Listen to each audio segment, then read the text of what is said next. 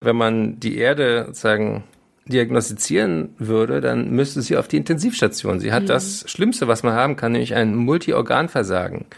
Und äh, ich bin jetzt ja kein Esoteriker und du ja auch nicht, aber trotzdem kann man sich die Erde sozusagen als ein lebendiges Wesen, als ein Erdsystem vorstellen.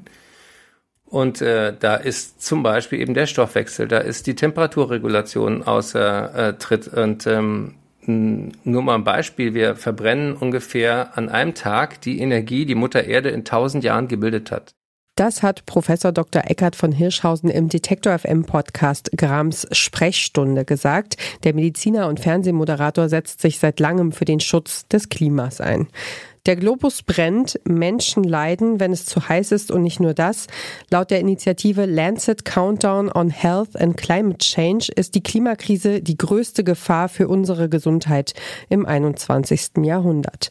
Die Hitze, sie führt zu Krämpfen, zu Fieber und schließlich versagt der Kreislauf. Menschen sterben den Hitzetod, wenn ihre Körper von innen überhitzen.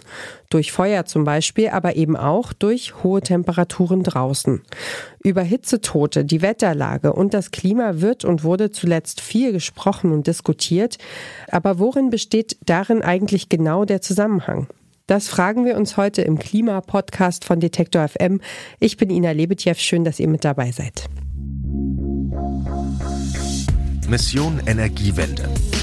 Der Detektor FM Podcast zum Klimawandel und neuen Energielösungen.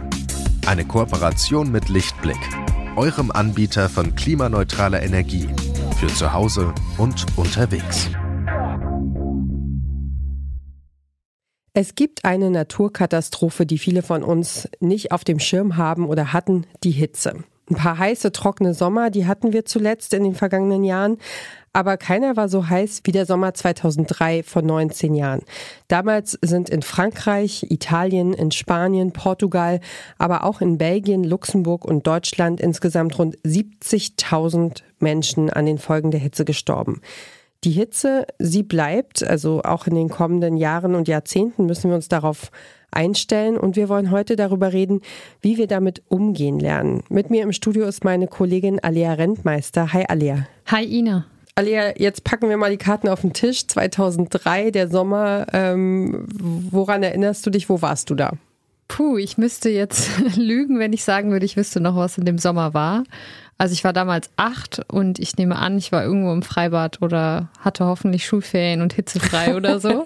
Sehr gut. Und äh, ja, und du, wo warst du 2003? An was erinnerst du dich?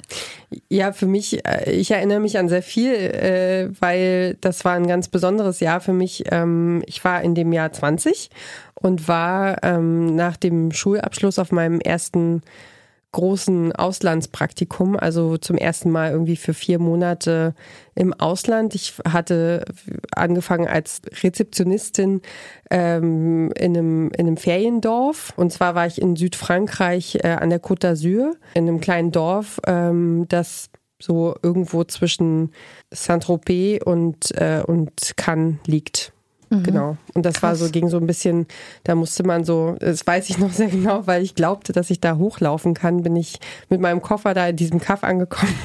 Und äh, da musste man so drei Kilometer irgendwie den Berg hoch, um in dieses Feriendorf zu kommen. Und äh, da fing meine, meine abenteuerliche Reise schon an, weil ich eben da äh, zu Fuß mit dem Koffer hoch wollte.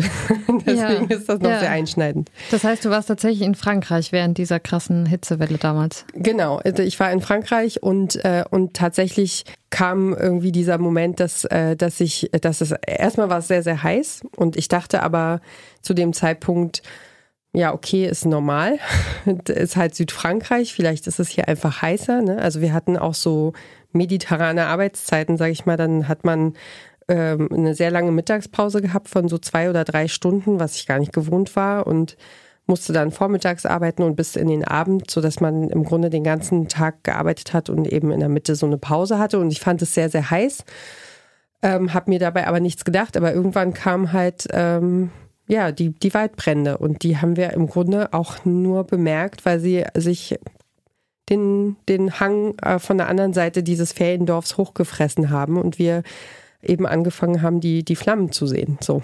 Boah, wie krass, ja. Ja, und dann ähm, war unsere Rolle quasi auch als, als Praktikantin ähm, war dann eben dieses Dorf zu evakuieren, also da von Haus zu Haus zu gehen und die Leute ähm, dazu zu bewegen, dass sie zum Strand fahren, weil man da in Sicherheit ist. Und ich erinnere mich auch noch daran, dass wir dann quasi Decken und, und Wasser, alles, was wir finden konnten, in ein Auto gepackt haben und äh, Leute da in der Turnhalle untergebracht worden sind und so, also so mitten in ihrem Traumurlaub eben da ein Feuer, ein weit großer, großflächiger Waldbrand ausgebrochen ist.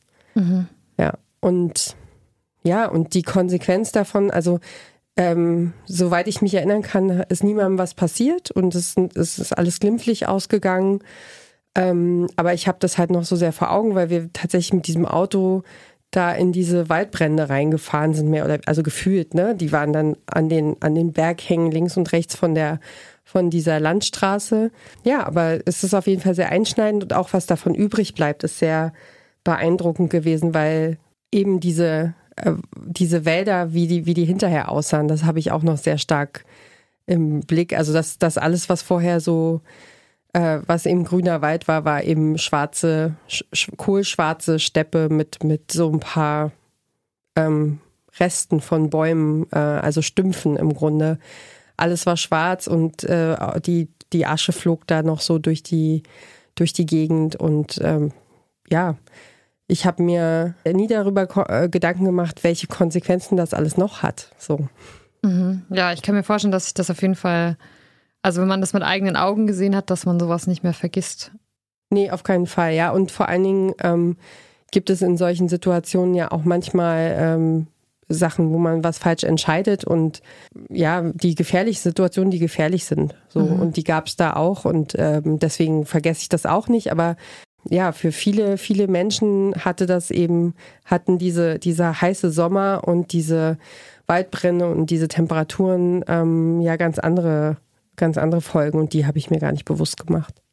Bis mhm. heute eigentlich nicht. Also eigentlich erst jetzt, wo wir, wo das so aufkommt, dieses Thema und wir darüber sprechen, ist mir das eigentlich klar, ähm, was da noch so passiert ist, was ich gar nicht mitbekommen habe als Jugendliche so.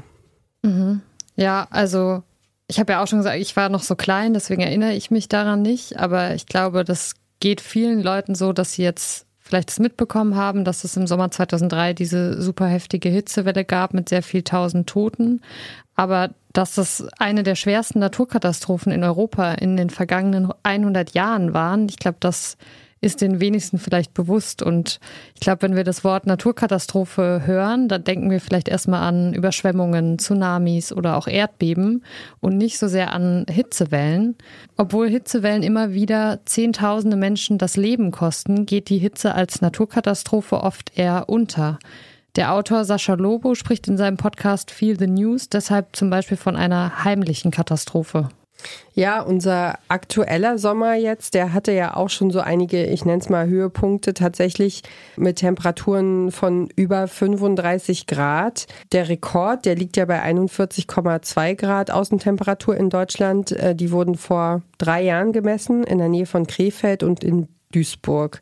Ja, und wir haben ganz krasse Aussichten, wenn ich das mal so sagen darf. Ich habe da ein Zitat gesehen, das mir nicht mehr aus dem Kopf geht. Der Heute-Journal-Moderator Christian Sievers äh, sagte vor zwei Wochen im ZDF, es kann sein, dass dies der kälteste Sommer ist für den Rest unseres Lebens, dieser hier jetzt. Mhm.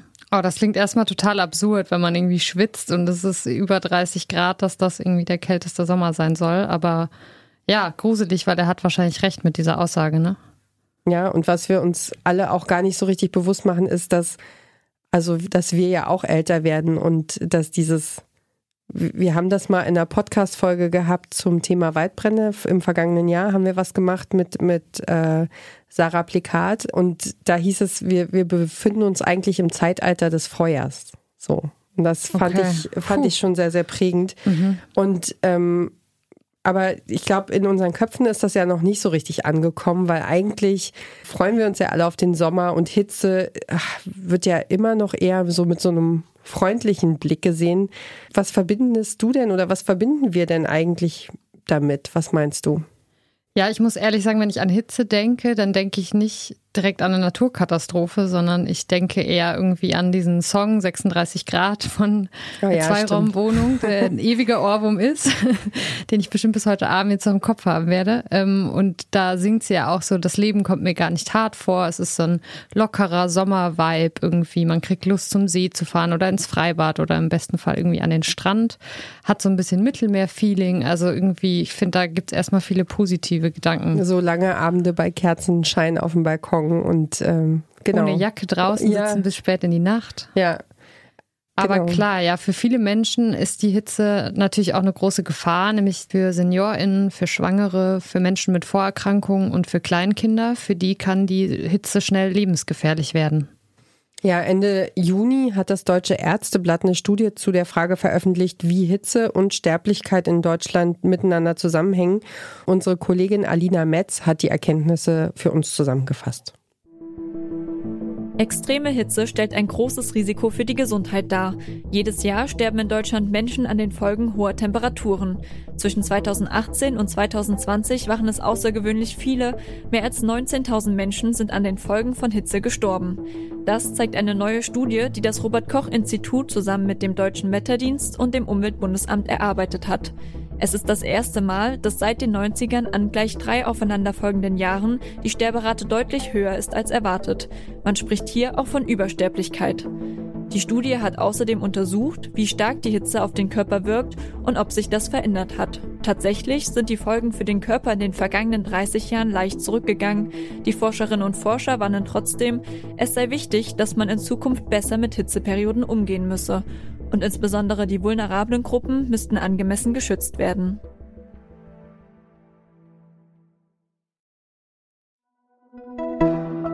Eine kurze Unterbrechung für unseren Werbepartner.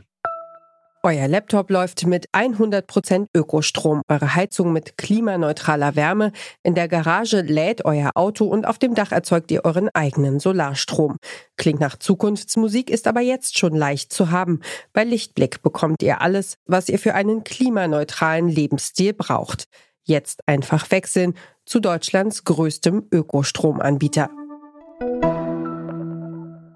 Da gibt's ja offensichtlich zwei Bereiche, die wichtig sind, der eine ist das Private, das Privatleben, der andere die Politik. Ähm, fangen wir doch mal mit dem mit ersterem an. Was können wir denn selber tun, um uns und andere vor der Hitze zu schützen? Ja, also ganz wichtig ist es, auch wenn es einem vielleicht schon zu den Ohren rauskommt, dass man viel trinkt. Am besten eben Wasser oder ungesüßte Tees oder verdünnte Säfte weil die enthalten dann genug Mineralien, um ausgeschwitzte Salze wieder zu ersetzen. Ja, und was vom, vom Umfeld her auch ganz gut oder ganz wichtig ist, ist, dass man die Wohnung versucht, so kühl wie möglich zu halten. Also nur abends lüften, querlüften, dass man ein bisschen Durchzug er, erzeugt und ähm, dass man die Rollläden runterlässt, damit nicht die volle Sonneneinstrahlung reinkommt und ähm, dass man dann auch die Mittagshitze meidet und eben nur rausgeht, wenn äh, es schattig ist und, äh, und eher kühler. Genau, und das gilt natürlich noch mal mehr, wenn man Sport machen will, dass man dann irgendwie sehr früh morgens zum Beispiel laufen geht oder abends und nicht gerade sich die Mittagspause dafür hernimmt. Und natürlich kann man irgendwie viel auch über die Klamotten machen. Also wenn man irgendwie luftige Kleidung anhat, dann strömt da einfach auch mehr Luft durch und die Wärme staut sich nicht so auf der Haut. Damit kann man irgendwie sich auch schon so ein bisschen abkühlen. Und natürlich ist auch das Essen ein wichtiger Punkt. Also ist vielleicht nicht die beste Idee, dann gerade an so einem Hitzetag irgendwas Fettiges, Schweres zu essen, sondern eher leichte Kost, irgendwie Melonen, Gurken, Tomaten, was irgendwie viel Wasser auch enthält und eher kleine Mahlzeiten als eine große. Und, und das, das passt ja auch im Grunde bei den meisten Menschen auch so zum, zum Rhythmus oder zu dem, womit sie sich wohlfühlen. Also ich meine, der Körper sagt ja automatisch irgendwie, dass wir, dass wir jetzt nicht im, im tiefsten Winter zum Salatblatt greifen, sondern halt eher, wenn es warm ist und wir was Leichtes suchen, um uns äh, satt zu essen. Ne? Genau, da weiß der Körper ja meistens schon selber ganz gut, was er braucht. Ähm, Professor Dr. Eckhard von Hirschhausen, den wir am Anfang schon kurz gehört haben, sagt, ein gesunder Körper kann die Hitze besser ab, ist also hitzeresilienter. Die, die Dinge, die man sowieso für sich äh, tun kann, äh, äh, nämlich für sein Herz-Kreislauf-System ein bisschen sich bewegen, nicht zu viel Übergewicht und so weiter, die haben automatisch auch äh, diese äh, positive Facette, dass man sich besser adaptieren kann. Mhm. Der große Hebel, den man äh, persönlich hat, sind äh, Ernährung umstellen. Das ist maßgeblich eben eine pflanzenbasierte Ernährung. Ich äh, bin nicht ideologischer Veganer, aber ich esse nur noch sehr wenig Fleisch und das äh, passt in diesen Plan der Planetary Health Diet. Das heißt, ähm, tu dir Gutes und tu äh, der Erde Gutes. Ja. Und der Hebel davon ist enorm. Okay, das ist natürlich schon mal ein erster Schritt, aber davon, dass ich meine Ernährung umstelle, hat natürlich die Allgemeinheit nichts. Äh, was muss denn jetzt politisch passieren, damit unsere Gesellschaften in Zukunft gut gewappnet sind gegen die Hitze? Ja, ein wichtiges Stichwort sind da Hitzeschutzpläne. In Frankreich hat man aus der Katastrophe von 2003 gelernt. Nach der extremen Hitzewelle von damals hat man genaue Maßnahmen festgelegt für Tage, an denen die Temperaturen steigen. Ähm, welche genau sind das? Also zum Beispiel werden die Menschen im französischen Fernsehen daran erinnert, genug Wasser zu trinken. Obdachlose Menschen werden mit Wasser versorgt. Und äh, MitarbeiterInnen der Rathäuser rufen besonders gefährdete BürgerInnen an, um nachzufragen, ob es ihnen gut geht. In Deutschland gibt es bisher nur in Berlin einen Hitzeschutzplan. Viele Stimmen fordern aber, dass es auch in Deutschland einen nationalen Hitzeschutzplan geben sollte, so zum Beispiel die Vorsitzende des Marburger Bunds, Susanne Jona. Hitzeschutzplan, das klingt ja erstmal groß und viel, aber im Grunde sind das, haben wir ja jetzt gerade am Beispiel von Frankreich äh, schon mal so ein bisschen durchblicken sehen, sind es ein paar Maßnahmen, die dafür sorgen können, dass zum Beispiel Menschen in Städten nicht jeden Sommer so in der Hitzehölle schmoren. Also die Maßnahmen, die so in Städten stattfinden können, die gehören eigentlich auch äh, ins Kernthema dieses Podcasts, muss ich sagen, weil das sind Sachen, die haben wir jetzt auch schon in einigen Folgen behandelt. Also äh, begrünte Dächer zum Beispiel, ähm, Bäume und dazu muss man sagen, am wichtigsten sind die großen Kronen, also die alten Bäume. Das heißt, man müsste dann jetzt auch langsam anfangen, damit irgendwie die Bäume Zeit haben, große Kronen auszuprägen, also 10, 20, 30 Jahre, um ordentlich zu wachsen. Und ähm, dann wäre es natürlich wichtig, dass wir weniger Verkehr haben, weil der eben natürlich die Städte noch mehr aufheizt, die Motoren, die äh, heiß laufen.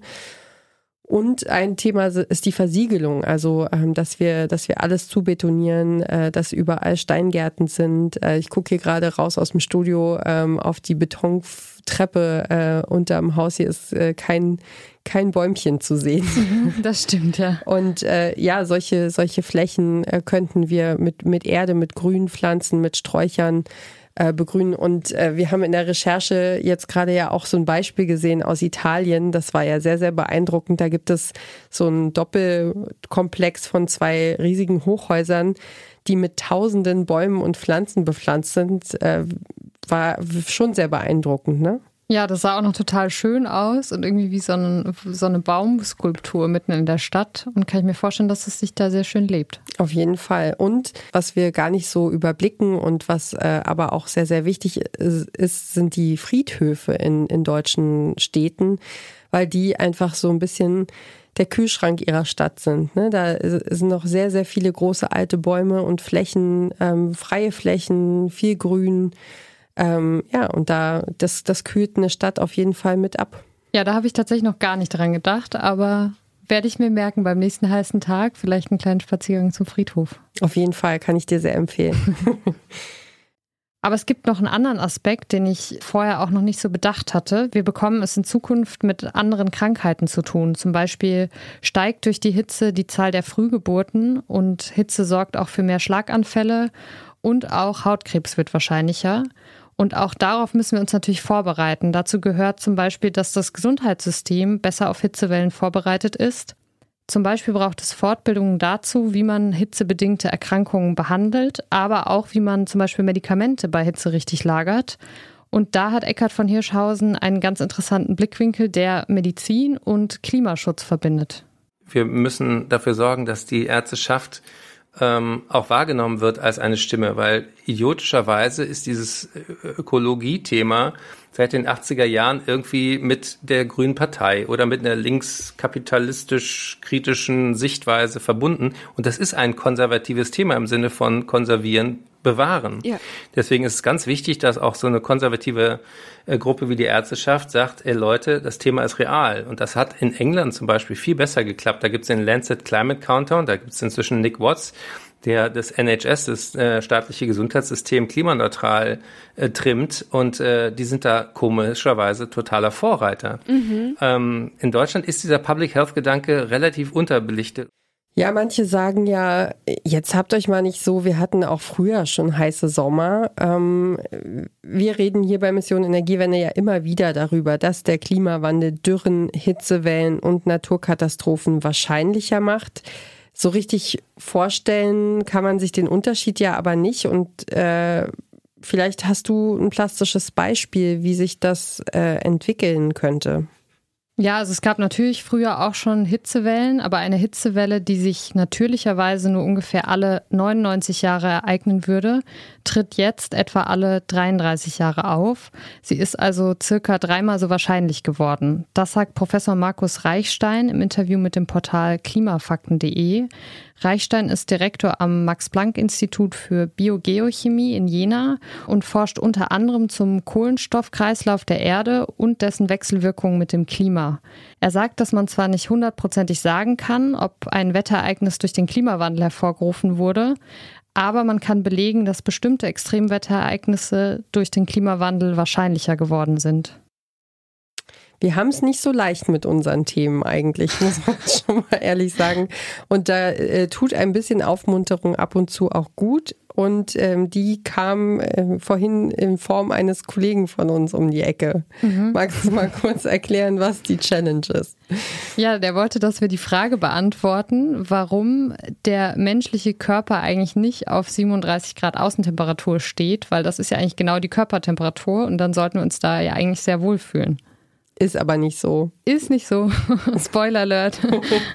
ja, ähm, genau. Wir haben eine, wir haben bei einem Wissenschaftler nachgelesen tatsächlich und der Grund liegt darin, dass alle unsere Körperprozesse, die wir, die wir so vollziehen, also wenn wir atmen, äh, Stoffwechselprozesse, Herz-Kreislauf-System, äh, unser Gehirn äh, arbeitet und wir denken, dann produzieren wir an all diesen Stellen im Körper Wärme und die würde sich dann summieren zu diesen 37 Grad Außentemperatur, sodass es zu heiß werden würde. Also natürlich wird immer auch Wärme von dem Körper äh, nach außen über die Haut abgegeben, aber ja, es wäre einfach zu viel, wenn wir immer unter 37 Grad plus Außentemperatur irgendwie leben müssten. Und ich habe nachgelesen, das liegt auch daran, dass der Körper ja auch eine bestimmte Temperaturspanne abdecken muss. Also der muss ja auch klarkommen, wenn es sehr, sehr kalt ist. Bei Menschen, die in Breitengraden leben, wo es einfach sehr, sehr kalt werden kann. Deswegen